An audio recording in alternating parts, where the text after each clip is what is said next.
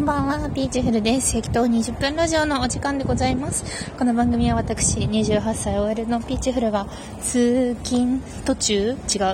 退、ん退勤途中に、あの、最寄り駅ではない駅から20分かけて歩いて帰ってるんですが、その中に吉な仕事をおしゃべりするラジオとなっております。すまんね。ちょっと間が空いてしまいました。なぜなら、なぜならすごいなんかね、体が夏になってしまって、なんか遊び歩いたり予定が詰まってたり、なんか単純に仕事が忙しかったり、なんかいろんな複合的な理由があるんですが、ちょっと空いてしまいました。その間私はですね、日に焼けました。先週末に、豊島園のプールに夫と行ってきたんですよ。私なんか2年ぐらい前から天変地異が起こって夏が好きになったっていう話は何回かラジオでもしたと思うんですけどもうついに国内のプールに入るほどになったなと思って。でなんかいろいろ考えてみたんですけどその夏が好きになったのは、まあ、トマトが美味しいとかそういうのもあるんですけどそのプールに行けるようになったっていうのはまた違う要因があるなと思っていて。ででツイッターにも書いたんですけどあの大学生の時とかは割とその自分の見た目その水着が似合うかどうかとかあとまあ皮膚が荒れてるとかあとまあ人とあんまり半裸で過ごしたくないとか、まあそういうコンプレックス的なところとかも、まあ多少なりともあって、ややその水着の場にね、抵抗があったというところはあると思うんですけど、でもなんか、その、こう、社会人になってね、大学生を経て、社会人になって、で、なんか気づいたんですよ。どんなに顔が美しくて、どんなに体が美しくても、なんか人間はセックスレスになるってことに気づいて、いやなんか、お、お、そうかと思って、なんか、やっぱりこう、水着ギャル的なものって、こう性的魅力の塊みたいな、そこに対して何かこう太刀打ちできなさみたいなものを感じたりとかしていて、まあそうなりたいわけじゃないんですけど、でも並ばれ、並ばされて、でなんか明らかに可動なものになるのはすごい嫌だなって思ってる気持ちもあったんですけど、でも、あの、よくよく考えて、いろんな話を聞いてみると、もう本当それこそ水着軽並みに可愛い人とかでも、あの、実は夫ととか彼氏と2年くらいしてなくってみたいな話とか全然まあまああるじゃないですか。なんか結局なんか、意外とシンプルに人間関係だなと思って、で、そう思った瞬間になんかこう序列とかは確実にこう、なんかランクなんか AKB じゃあるまいし、ちゃんとなんか、そういう厳密なね、ランクで人間、こう、見られているわけじゃないんだなと思って、あの、まあ、いっかと思ってね。私はこう、このラブリーな魂を宿したラブリーな、なんか肉体として生きていくわと思って吹っ切れたっていうところがありますね。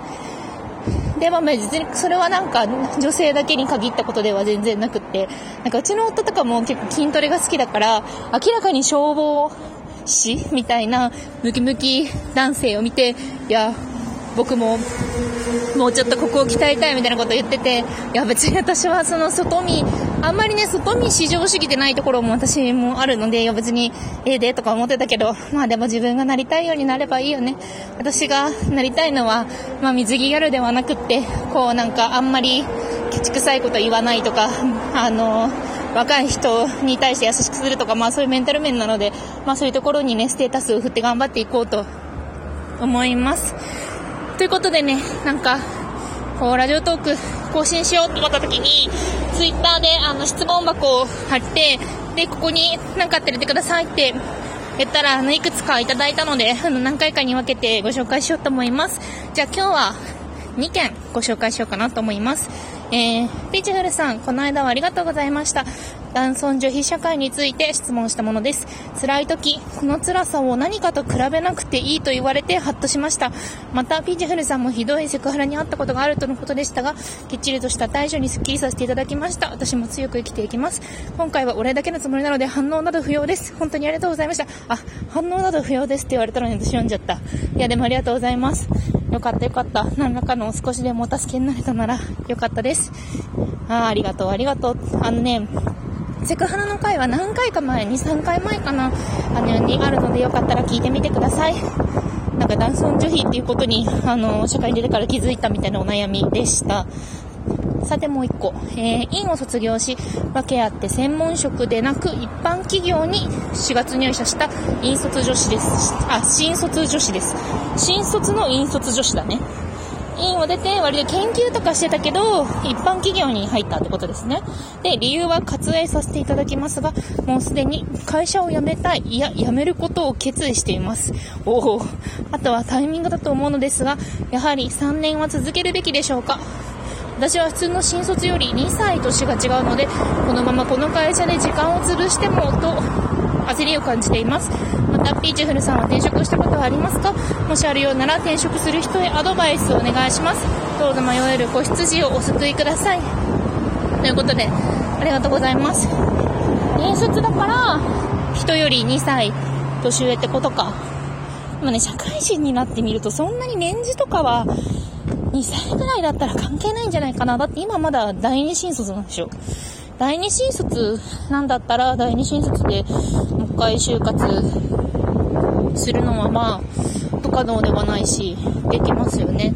ただまあ、何回か前のあの転職についての質問僕も答えたんですけど、もう何を目的にするのかっていうところをはっきりさせないと、あの、後で後悔するかなと思っていて、ぱりなんか新卒で入った会社っていうのはすごいまあ、その会社の規模にもよるけど、基本的にはまあ新卒のことはお金をかけて、こう、育成していこうっていう、ま、姿勢があるところが多いと思うので、その、新卒っていう、新卒カードってよく言いますけど、新卒で、ま、入った人っていうのは、ま、割合大事にされるみたいなところが多いと思うんですけど、まあ、そこで、あの、それを手放して、じゃあどこに行くのか？別になんかそれを手放すことは、なんか自分が持ってるものなんて自分でなんかいくらでも手放せるし、それはいいんじゃないですかねと思うんだけども、でも、ちゃんと自分が持ってるものと自分がこれから欲しいものっていうのを考えて、あの、並べて、の、こう、これはしてる、これは欲しい、これから欲しい、これから身につけたいとか、そういうのを整理できてるんだったらいいんじゃないかなと思います。3年続けろとかいうのはね、なんか3年続けて何が身につくかっていうところかとは思うんですけどね、3年続けてそこで確実に目につく、例えばなんか資格とか、あの、すごく汎用性が高い資格であるとか、そこの会社でしかで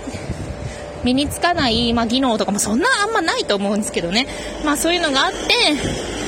それがまあ欲しいとか、そういう目的があれば3年いればいいと思うけど、でもどうしてももうなんか、今なんか、今の会社嫌そうだから、本当に。だからまあ、そんなのどうでもいいって感じならば、やっぱりこう、本腰入れて、次、でも、新卒ですぐに辞めてっていうところで、あまあ、第二新卒とか今売り手市場らしいしね、なんかそれでうまく就職できるかもしれないけど、でもそのままもう一回辞めたら結構やばいから、1年1年で辞めた新卒人材って結構まあスキルも身についていないし、ビジネスマナー的にもどうなんだっていう感じだし、まあなんか、どういう目で見ればいいかわかんない人材になっちゃうから、次は、なんか1社目で3年っていうよりも、まあ2社目でちゃんとしたところに就職できて、まとまった年数を務められればいいのかなと思います。いや、体を壊したらね、元も子もないですからね、マジでいあのね、体と心ね、割とね、あれですからね、あの、治すの結構難しいなっていうのはすごい思ってて、で、なんか、私は最愛、大壊れしたことはないんですよね。割となんかしなるタイプというか、体もそんな強くないんですけど、めっちゃ、あれだし、アレルギー体質とかだったりとか、なんか、喘息とか、まあそういうのもあって、別にそんなすごいタフなわけじゃないんですけど、でもなんか精神が肉体を凌駕してるというか、割となんか気力で持っていけるタイプであるし、なんか、その精神に関しても別にそんな強くないけど、もう本当はもう無理、もう無理、もう無理、し、し、し、ししかないみたいな感じなんですけど、でもなんか、自分の限界値とか、自分がダメなところとか、そういうのは割となんか把握して、こう、騙し騙しやってるので、あの、絶対に、こう、生涯完全に折れないようにっていうのは、すごいチューニングを気をつけていて、で、なんか身体の疲労度、肉体、あの、ここ、ん？体の疲労度、心の疲労度みたいなやつ、今どれくらいのゲージかなとか、その疲労させている原因は何かなとか、そういうことを考えて、で、これからその疲労ゲージがなるべくたまらないようなあの、まあ、疲れない職に就くことが一番ではないけれど、でも心が折れたらマジで年単位とか、なんなら一生とか、っていうか、あの、死んじゃうかもしれないし、っていうところで、まあ、慎重に考えていけばいいんじゃないかなと思います。あのね、ちゃんとしてたらね、割と大丈夫だと思いますよ。しっかりしてそうだし、すごい礼儀正しいし、っていう感じですね。なんか、今なんか体と心の話してたら思い出したんですけど、私大学3年生ぐらいの時にめっちゃ病んでて、いやなんか暇だし、私結構なんかロスタイム的なやつがあんまり得意じゃなくって、で、何かというと、割とこう目的に対してというか、これを得るためにこれをしています、今日常を超えて過ごしてますみたいな、なんかそういう、こう進捗を感じ続けたいがゆえに、なんかこういろいろ勝手にこう目標値、マイルストーン的なやつをこうパンパンパンって置いたりとかしているところがあるんですけど、なんか大学生の時ってもうだって4年って永遠じゃないですか。なんか3年だったらギリ耐えられるけど、でも4年って本当に永遠すぎて、しかもなんか4年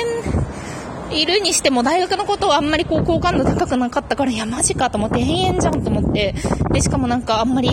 あ就職とかも大変そうだし、なんで私ダラダラしてんだろう。いやでもなんか、バイトを2つ掛け持ちしてちゃんと出版社のバイトと普通のバイトとやって、みたいなことやってて、すごいなんか病んで、あと彼氏ともうまくいってなくって病んで、で、なんかお母さんが来てくれたんですよ、病みすぎて。で、そしたら、なんかうちの母親めっちゃ明るい、明るいパーソンだから、だからなんか、あの、まず私の家に来て、福岡からわざわざ私の家に来てくれたんですよ。で、そこで一番最初何したかっていうと、なんか家に絵を買ってきたんですよ。なんか虹の絵。すげえなんか、パーみたいな絵を買ってきて、え、なんでなんで絵買ってきたのって言ったら、いや、あのね、気持ちをね、や、気持ちを柔らかくするにはね、絵が一番よとかって言って、虹の絵を買ってきて、なんかこの女やばいなって思って、あの、でもまあ ssos を感じてきてくれてよかったなと思いました。ではね